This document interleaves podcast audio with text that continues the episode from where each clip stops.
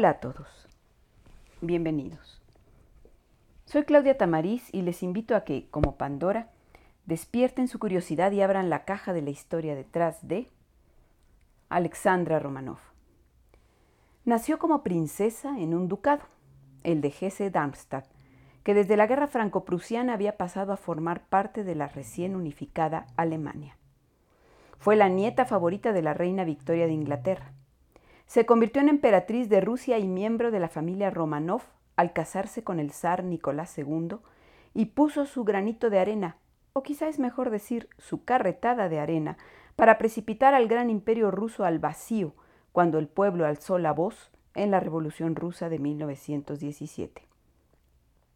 De personalidad compleja, Combinaba una extremada timidez que la llevaba a evitar los eventos sociales y mostrarse distante y adusta hasta parecer altiva y petulante, con una obstinación que le impedía analizar con objetividad las situaciones, un temperamento melancólico, de hecho en sus fotografías siempre se la ve triste, y un sentido de la fatalidad que la llevaron a vivir, casi con resignación, sus últimos días.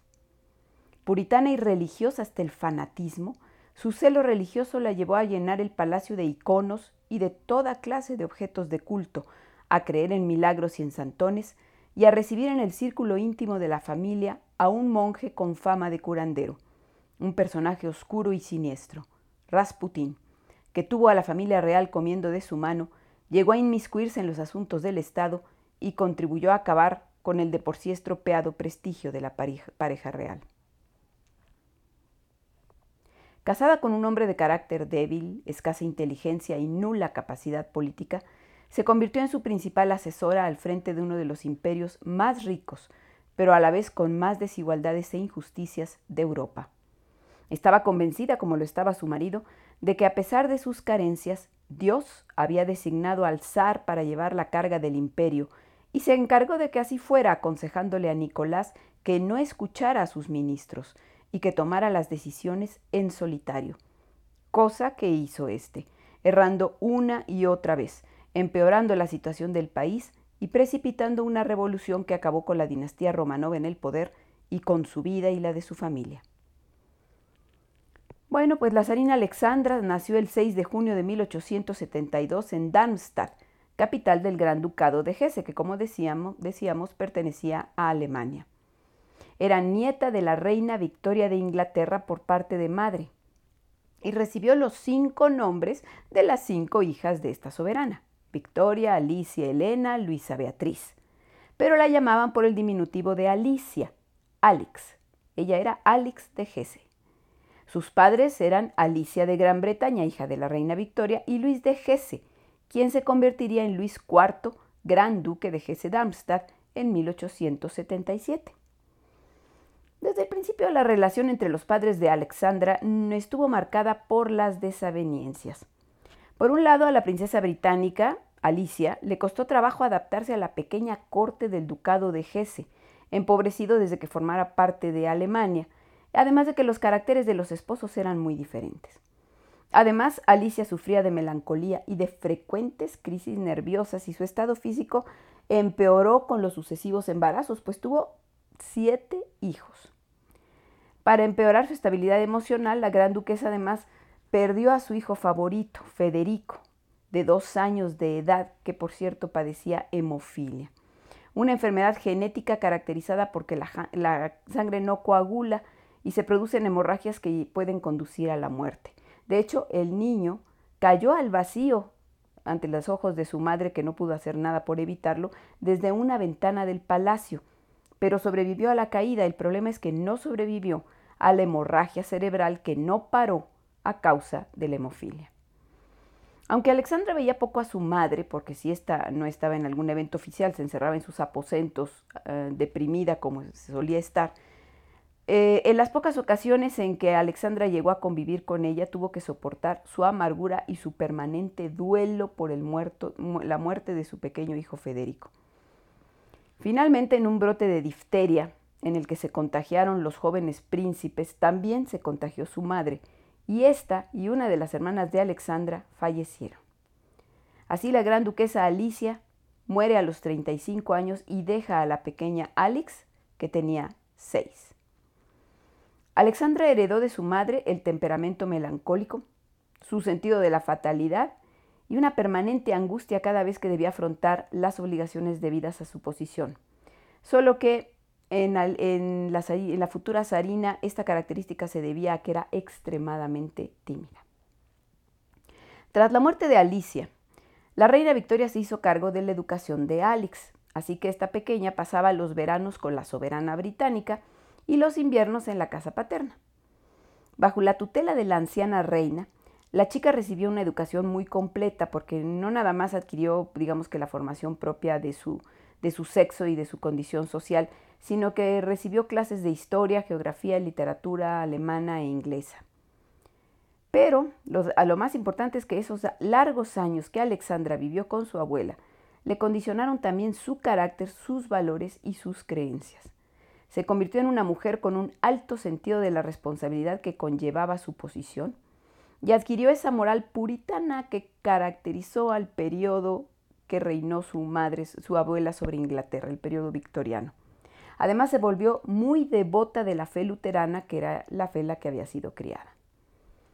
En 1884, cuando Alex tenía 12 años, su hermana mayor, Isabel, llamada Ela, contrajo matrimonio con el gran duque Sergio, hermano menor del emperador de Rusia, o sea, del zar ruso Alejandro III, y tío del futuro Nicolás II. La joven acudió a la ceremonia de boda de su hermana a San Petersburgo, la capital de Rusia. Ese va a ser su encuentro con la espléndida corte del zar. Hemos de decir que ningún país de Europa superaba la magnificencia, el lujo y la opulencia de la Rusia imperial y de la dinastía de los Romanov al frente de esta. Y Alexandra quedó impresionada, por, por supuesto, por esta por este opulencia y boato. Igualmente le impactó la personalidad y presencia del zar Alejandro III. Era un hombre muy alto, fuerte y autoritario. Su hijo mayor y heredero era el zarevich Nicolás. Zarevich era el título que se le daba al heredero al trono. Él era primo de Alexandra y por supuesto de la, de la novia de, de Ela. Eh, y bueno, se trataba en ese momento de un joven de 16 años. El problema es que era tratado por sus padres como si fuera un niño. La princesa alemana brilló en, en, la corte rusa y no pasó inadvertida para su primo, quien al parecer se prendó de ella. Sin embargo, no volverían a verse hasta pasados cinco años cuando Alexandra volvió a viajar eh, a Rusia a visitar a su hermana en compañía de su padre y de su hermano mayor Ernesto, que iba, iba a ser el, que era de hecho el heredero al trono de su, del ducado de su padre. En esa ocasión ella ya tenía 17 años y el zarevich Nicolás 21, y la atracción fue mutua. Pero todavía pasaría tiempo antes de que hubiera un compromiso entre los jóvenes. La muerte del gran duque Luis de Hesse, padre de, de, Alexandra en 1892, y un par de pretendientes que propuso la reina Victoria y que fueron rechazados por la joven princesa, mediaron antes de que el zarevich Nicolás se decidiera a proponerle matrimonio. De hecho, había varios obstáculos a la relación de estos jóvenes. En primer lugar, a los zares, y especialmente a la zarina María Feodorovna, no le gustaba la pretendida de su hijo. Le parecía una chica histérica, desequilibrada, que no iba a poder con la responsabilidad del cargo que implicaba ser la zarina de Rusia. Por otro lado, del lado de, Alexandra, la reina Victoria tampoco veía con buenos ojos la relación porque no le gustaban los Romanov. Y además no le gustaba el hecho de que para casarse con uno de ellos, la joven debía de renunciar a su fe y adoptar la fe ortodoxa rusa cosa que a la reina británica pues no le hacía ninguna gracia. Pero ese fue quizá el mayor obstáculo de la relación de los jóvenes porque Alex no deseaba abandonar su religión luterana. Sin embargo, el zarevich consiguió vencer su resistencia cuando se decidió a pedirle que fuera su esposa. Esto fue en la primavera de 1894, durante la ceremonia de boda del hermano de Alexandra en la ciudad de Coburgo, eh, que ahora, debido a la muerte del padre, pues ya era el gran duque de Hesse, Ernesto. Eh, al enlace acudieron la reina Victoria el Kaiser alemán a Guillermo II, que era primo de Nicolás y de Alexandra, y los zares con su hijo.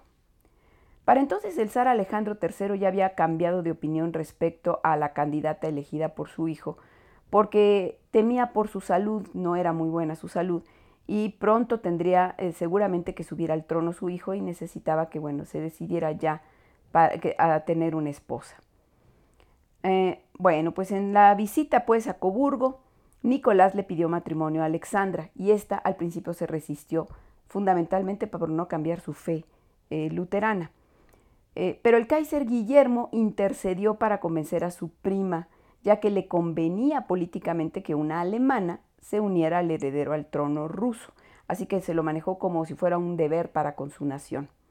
Esto y una conversación que tuvo con su hermana mayor Isabel Ela, que ella también había cambiado ya de religión para casarse con el tío del, del Zarevich, eh, la, la, convencieron de que no había grandes diferencias entre ambas iglesias, le, le, describió las semejanzas que había entre la iglesia luterana y la iglesia ortodoxa rusa y bueno, eso terminó con las resistencias de la joven Alexandra. Eh, a partir de entonces, bueno, pues ya los novios eh, pudieron conocerse mejor, sobre todo cuando pocas semanas después pasaron juntos un verano en el castillo de Windsor, en Inglaterra. Allí Nicolás tuvo que mostrar todo su encanto para convencer a la anciana reina Victoria de que lo aceptara y bueno, pues para terminar de enamorar a la, a la novia. Los acontecimientos se van a precipitar cuando en octubre de ese año 1894 el estado de salud del zar Alejandro III empeoró y el primero de noviembre murió en el Palacio Imperial de Livadia, en Crimea. Alexandra, que se había trasladado ahí a petición de su prometido, se percató durante el proceso de enfermedad de su suegro y su, y su muerte de dos hechos fundamentales. En primer lugar, de que Nicolás era tratado como un menor de edad y no le eran tomados en cuenta su, opinión en ningún caso. Eh, incluso los médicos reportaban el estado de salud del enfermo a su esposa y ésta tomaba todas las decisiones. Eh, no se tomaba en cuenta que, Nicolás iba a ser el heredero, era el heredero al trono, iba a ser el zar. Esto enfurecía a Alexandra, quien le aconsejaba a su prometido que impusiera su voluntad y se prometió a sí misma que no permitiría que su esposo fuera tratado de esa manera que como elegido de Dios para regir el imperio ruso, nadie, nadie le debía decir cómo hacerlo. La segunda cosa de la que se dio cuenta Alexandra era que su prometido no había sido preparado para el papel que tenía que desempeñar. De hecho, cuando Alejandro III falleció, Nicolás, llorando desconsolado en el hombro de su cuñado, el gran duque Alejandro, llegó a exclamar, ¿qué va a ser de mí, de toda Rusia? No estoy preparado para ser el zar. Nunca quise serlo. Ignoro completamente la profesión de gobernar. Ni siquiera sé cómo, cómo hablarle a los ministros. El hombre que en ese momento se convertía en el zar de todas las Rusias era un hombre de escasa inteligencia. De hecho, durante su niñez sus maestros se dieron cuenta de que no llegaba a comprender lo que aprendía. Era además tímido e inseguro. Y su padre lo sabía. En una ocasión incluso en que el ministro de Comunicaciones le llegó a sugerir al zar que pusiera al zarevich Nicolás, que entonces tenía 24 años, al frente de la comisión que supervisaba la construcción del ferrocarril transiberiano, el zar contestó, ¿sabe usted lo que pide? Sus opiniones son enteramente las de un niño. Y nunca se encargó de formarlo para el futuro que lo esperaba, ese fue lo peor. Sin embargo, sí le inculcó la convicción de que el poder del zar procedía de Dios y que éste debía ejercerlo de forma autocrática, absolutista. Así que, a pesar de sus temores, Nicolás aceptó con resignación su destino.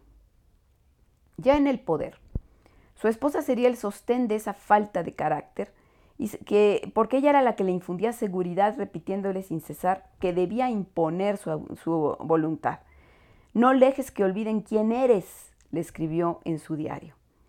Alexandra era la única persona en quien confiaba. Rechazaba apoyo y consejo de sus ministros, solo escuchando y siguiendo los consejos de su esposa. El problema fue que la mayor parte de sus decisiones fueron erróneas. Bueno, al día siguiente de la muerte del zar Alejandro III, la princesa de Hesse, o sea, Alexandra, fue confirmada en la Iglesia Ortodoxa y rebautizada con el nombre de Alexandra Feodorovna, y la boda imperial se llevó a cabo con gran pompa en San Petersburgo, aunque muchos pensaron que era un mal presagio que la nueva zarina llegara escoltando un ataúd. Desde su llegada a su nueva tierra, Alexandra no supo granjearse el cariño ni siquiera la simpatía de su suegra y tampoco de la aristocracia rusa. Tal vez debido a su inexperiencia o a su timidez, ignoraba las obligaciones de su rango. De ella esperaba, por ejemplo, que ejerciera de primera dama, que marcara la moda con su estilo, que ofreciera cenas, recepciones y bailes, porque se trataba de mostrar la opulencia y el poderío de la dinastía Romanov. Pero en cambio le faltaba presencia, bailaba mal, prefería la ropa cómoda a las últimas tendencias llegadas de París y no disimulaba su desgano e incomodidad en los grandes eventos.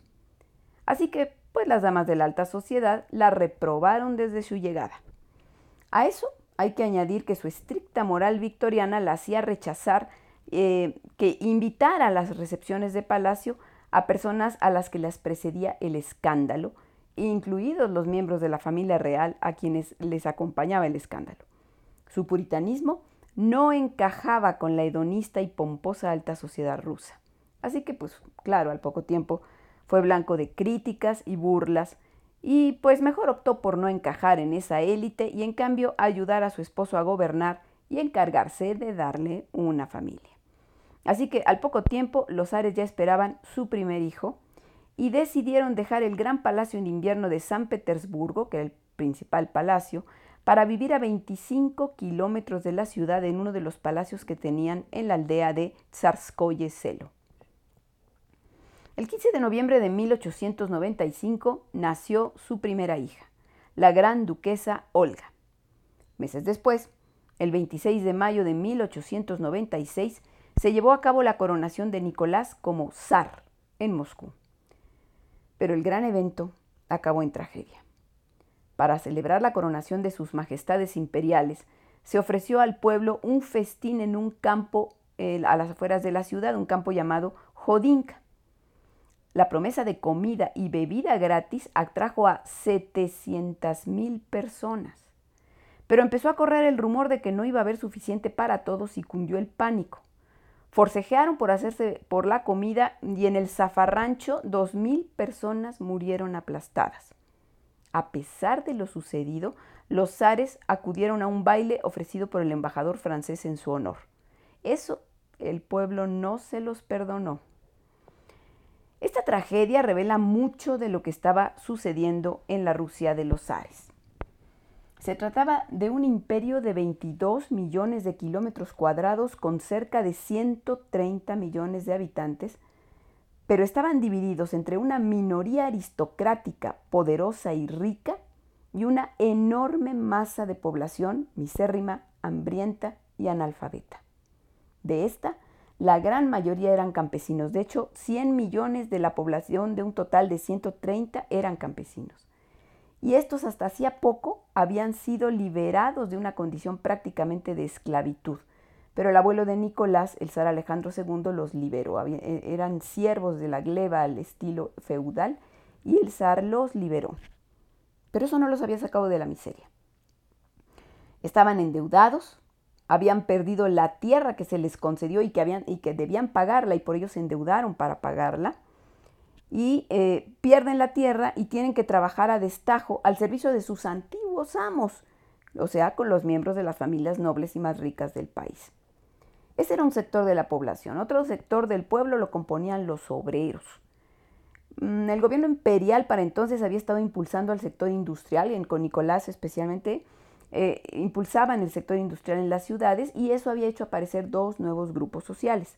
Una clase de empresarios capitalistas, o sea, burgueses, que en muchos casos procedían de la nobleza, y su contraparte, la clase obrera, lo que pues eran evidentemente los hijos o nietos de sus antiguos siervos del campo, que ahora habían emigrado a las ciudades y que, no habiendo las condiciones, vivían hacinados en barrios miserables y además en las fábricas eran explotados en condiciones laborales infames, largas jornadas de hasta 16 horas de trabajo, bajísimos salarios, trabajo infantil, en fin, una explotación.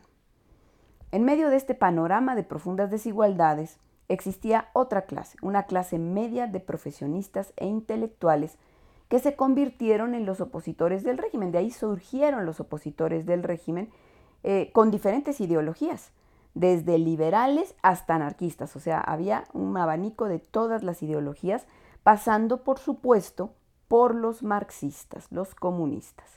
Estos grupos eran constantemente perseguidos por la Ucrania, la policía secreta del zar, porque estaba estrictamente prohibido la, existencia de grupos políticos enfrentados o contrarios al régimen. Eh, y bueno, pues eh, estos grupos, eh, que eran grupos políticos clandestinos, que se manejaban en la clandestinidad, pues supieron aprovechar el descontento del pueblo para sembrar su ideología, la que más tarde, más bien más temprano que tarde, desataría una revolución que sería la que acabaría con la dinastía Romanov. Bien, pues sobre esta masa hambrienta en su mayoría ejercía su poder autocrático, o sea, absolutista, sin ninguna oposición, al menos abierta, sin ningún parlamento, sin ningún otro poder que, limitara el suyo, este eh, personaje que era llamado el Padrecito Zar. Y bueno, Nicolás estaba realmente convencido de este título, estaba convencido de ser el padre de los rusos convencido también de que estos le amaban y totalmente ajeno a los problemas de su pueblo, porque Nicolás había sido criado lejos de esta realidad.